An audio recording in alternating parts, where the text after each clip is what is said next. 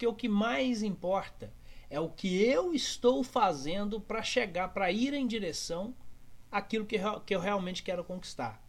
Porque em determinados momentos da, da vida da empresa, e eu quero falar daqui a pouco sobre o ciclo de vida da sua empresa, em, detalhes, detalhes, em determinados momentos desse ciclo de vida, a gente precisa realmente atuar ali como se fosse um empregado da própria empresa, para que em, determin, em, na maioria dos momentos eu consiga realmente atuar como se eu fosse ou sendo o empresário dela. Então nós estamos discutindo muito sobre questões operacionais e questões estratégicas.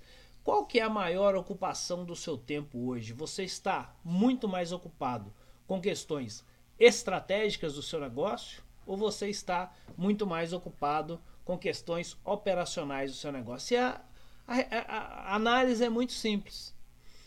Volto à pergunta: o que acontece na sua empresa quando você não está lá? Será que as coisas dentro da sua empresa são altamente dependentes de você?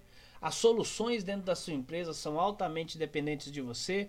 As questões que precisam acontecer, o resultado, o andamento dessa empresa é altamente dependente de você?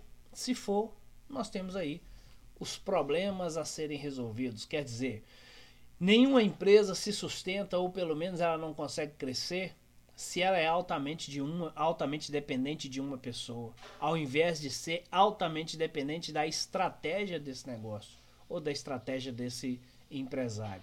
Então, o, a grande questão, por isso que a grande questão não é se hoje eu sou o empregado ou o empresário, mas se eu estou fazendo algo, se eu, te, se eu tenho estratégia definida para que cada dia mais eu deixe de ser esse empregado da própria empresa para me tornar o empresário dela. Ou seja, se a cada momento eu vou migrar das questões mais operacionais para as questões mais estratégicas do negócio.